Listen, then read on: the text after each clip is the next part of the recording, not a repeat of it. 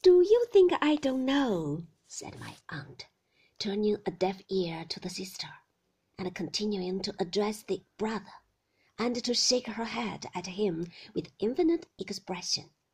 What kind of life you must have led that poor, unhappy, misdirected baby! Do you think I don't know what a woeful day it was for the soft little creature, when you first came in her way, smirking and making great eyes at her?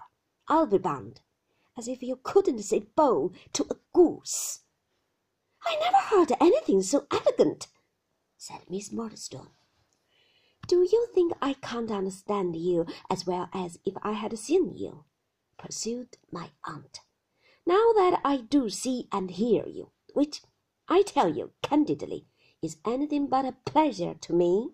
Oh, yes, bless us! Who so smooth and silky as Mr. Murdstone at first? The poor benighted innocent had never seen such a man. He was made of sweetness. He worshipped her. He doted on her boy, tenderly doted on him. He was to be another father to him, and they were all to live together in a garden of roses, won't they? Ah, get along with you, do, said my aunt. I never heard anything like this person in my life, exclaimed Miss Murdstone.